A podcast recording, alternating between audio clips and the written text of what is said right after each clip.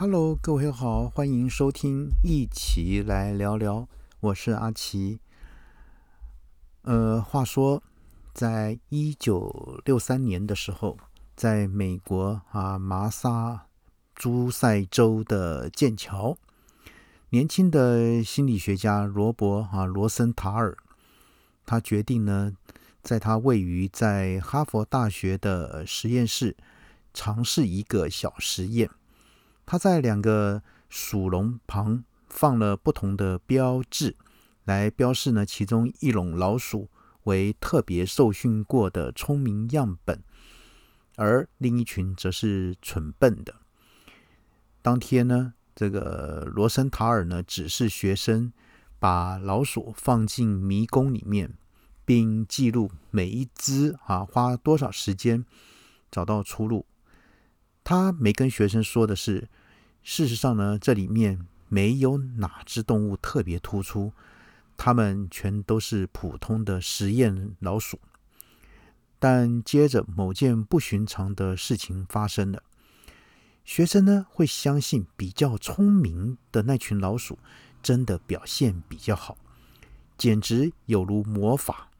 那些聪明的老鼠尽管和笨的同类没有差别，但是呢，它的表现。却是两倍的优秀。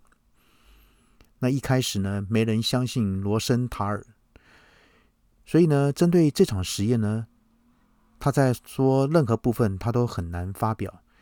他在几十年后这么回忆说：“啊，就连他自己一开始也很难接受，这里头没有神秘力量来啊起作用，反而有一个完全合理的解释。”这个罗森塔尔后来才了解到，他的学生对待聪明老鼠呢，啊，也就是说那些期望比较高的老鼠呢，会比较温柔而且温暖。那这样的对待呢，改变了老鼠的行为，强化了他们的表现。而实验之后呢，有一个激进的想法在他心里面啊萌萌生出来，他相信自己发现了一个看不见。但基本的力量，也就是说，如果人啊，人们呢期望老鼠变聪明，就真的变聪明的话呢？呃，这个罗森塔尔他在美国科学家的杂志上这么说。那么呢，认为学生若是受到老师期望呢，就可以变聪明的话呢，应该也不会太牵强了。所以呢，在几个礼拜之后呢，这位心理学家收到了一封信。寄信的人呢是旧金山一个斯布鲁斯小学的校长。这个校长呢读了罗森塔尔的文章之后呢，提出了一个无法拒绝的一个提议。他写说：“呃，请让我知道我是否可以效劳。”这个校长这么说的。但罗森塔尔呢根本不做他想，立刻呢动手设计了一个新的实验。而这次他受试的对象不是老鼠，而是孩童。新学期开始的时候呢，斯布鲁斯那小学的老师得知有一位备受推崇的科学家，这个罗森塔尔博士要给他们的学生做一个测验。那这个呢，学习变化测验会显示那年呢谁将在学校进步最多。那实际上呢，那就是一个普通的智力测验。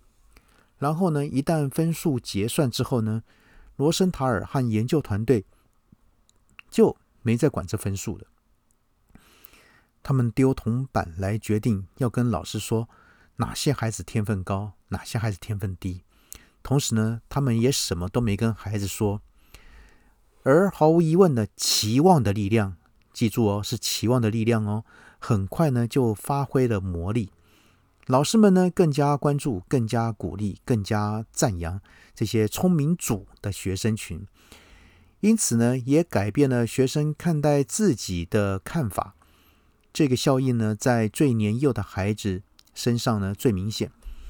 他们一年内智力分数平均起来呢，就增加了二十七个点。那增加最多的是那些外貌是拉美啊后裔的男孩。也就是通常在加州会受到最低期望的一个群体。罗森塔尔呢，把他这项这个发现命名为毕马龙效应，哈，也就是我们在心理学上的一个毕马龙效应。来自这是来自哈一名神话故事中的雕刻家，因为呢他很迷恋自己的作品，导致这个诸神决定让他的这尊啊雕像活过来。所以呢啊，我们全心投入的信念，不论是真实还是想象。也同样可以活过来，在世界上产生十分真实的改变。那其实毕马龙效应呢，就类似安慰剂的效应一样。那只是说呢，这些期望不是对自己有效益，而是对别人有效益的。所以呢，哈，这么老的研究，一定早就被证明是错误的。这就跟所有从一九六零年代以来各种银河传媒的其他实验一样。结果呢？五十年下来，毕马龙效应呢，依旧是心理学研究的一大发现。这种效应呢，已经在军方、大学、法庭、家庭、养老院和各种组织里进行的实验中测试过几百回。确实，这个效应呢，并不是到处都像罗森塔尔想的那么强，尤其是在儿童的智力测验表现上。那即便如此，在二零零五年，一项关键的回顾研究做出结论，认为大量的自然证据和实验证据显示，教师的期望明显啊是会影响学生的啊。那高期望呢，可以是一种啊强效的工具。当管理者使用的时候呢，员工表现会更好。那军官使用的时候呢，士兵会更英勇善战啊。那护理师使用时呢，病患会更加的快的一个康康复。那尽管如此呢，罗森塔尔的发现并没有引发他和研究团队所期待的一个革命。什么革命呢？有有有一位以色列心理学家就如此说：，毕马龙效应明明有效，却过少的运用伟大的科学。它本来应该改变世界的程度，不应只限于此。有时候会让您失望的哈，所以呢，一如正面期待会有非常真实的效应，噩梦呢也可以成真。那毕马龙效应呢的反面就是所谓的魔像效应。那名称来自一个犹太民间的一个故事，有一个本来要保卫布拉格市民的东西，反而变成了怪物，就跟毕马龙效应一样。这个魔像效应呢，也无所不在。当我们对人有了负面期待，我们就不会经常来看他们，我们就会与他们保持距离，我们不会那么常对他们微笑。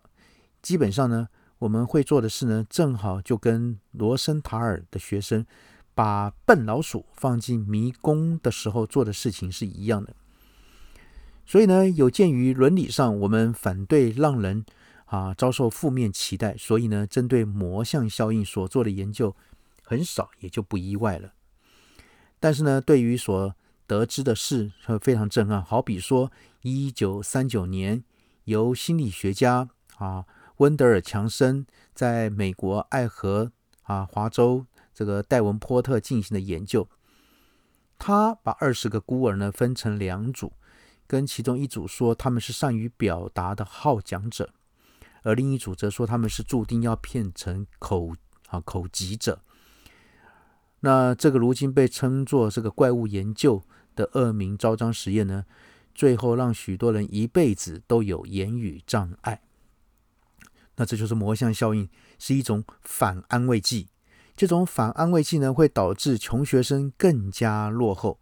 让无家可归者呢失去呃希望，让这个孤立的年轻人呢极端化，那它也是种种族歧视背后的潜在机制。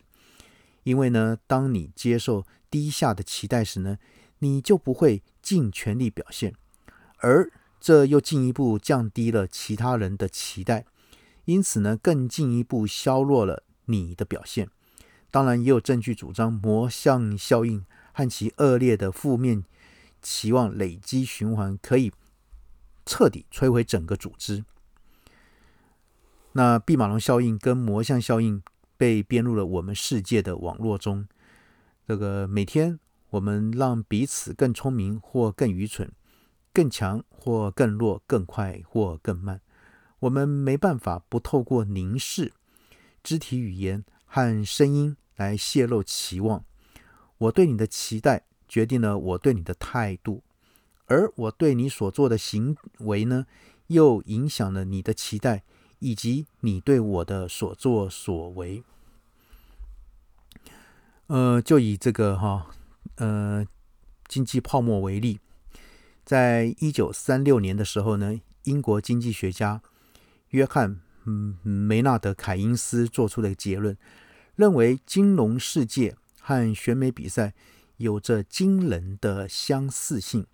想象一下，一百名参赛者在你面前，但你要挑选的不是你自己最喜欢，而是要指出。哪一位是其他人会偏好的？在这种情况下，我们的倾向是要猜别人会怎么想。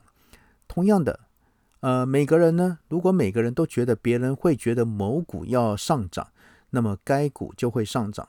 这样呢，可以持续很长一段时间，但到头来泡泡会破掉。举例来说，一六三七年一月，郁金香的热潮横扫荷兰时呢，就发生过这样的事情。单一个郁金香的球茎，瞬间就以超过熟练工匠年薪的十倍价格卖出，但呢，在几天后呢，就变得一文不值。呃，所以呢，我们要想哈，就说我们对人性的负面的一个这个想法，有没有可能其实是一种多数的无知呢？我们对于啊，多数人都力求个人利益最大化的恐惧，会不会是来自于别人都是这么认为的假想呢？所以，我们才会在大多数人内心深处渴望、哈渴求这个更善良、团结生活的同时，采纳了一种愤世嫉俗的观点呢？有时候我们会看到，哈蚂蚁怎么会困在一个圈圈里爬个不停？这蚂蚁的模式呢，是会跟彼此的费洛蒙痕迹，那这通常会导致蚂蚁走出整齐的轨迹，但偶尔会有一整组蚂蚁走偏了路，最后呢沦落在持续的圆圈中呢，这个长途行进，几万只蚂蚁可能会被困在几百英尺宽的这个圆圈里团团转，那当然他们这个盲目的一直走下去，直到。力量耗尽及食物缺乏而死去，所以呢，啊，不时呢就有家族组织或是整个国家，仿佛就困在这种螺旋中，不停的打圈子走，对彼此抱着最坏的猜想，没有什么人出来反抗，于是呢，我们就往我们自己的灭亡啊行进过去了。好，那以上。这个哈，今天的这些想法呢，是来自于有一本哈一本书，叫做《仁慈》啊，仁呢是呃个人本人的人哈，就是两撇哈的人哈，不是我们一般的仁爱的人。那这是一本横跨二十万年的人性旅程，用更好的视角来看待自己这样的一本书。那作者这个罗格布雷格曼啊，他本身是历史学家。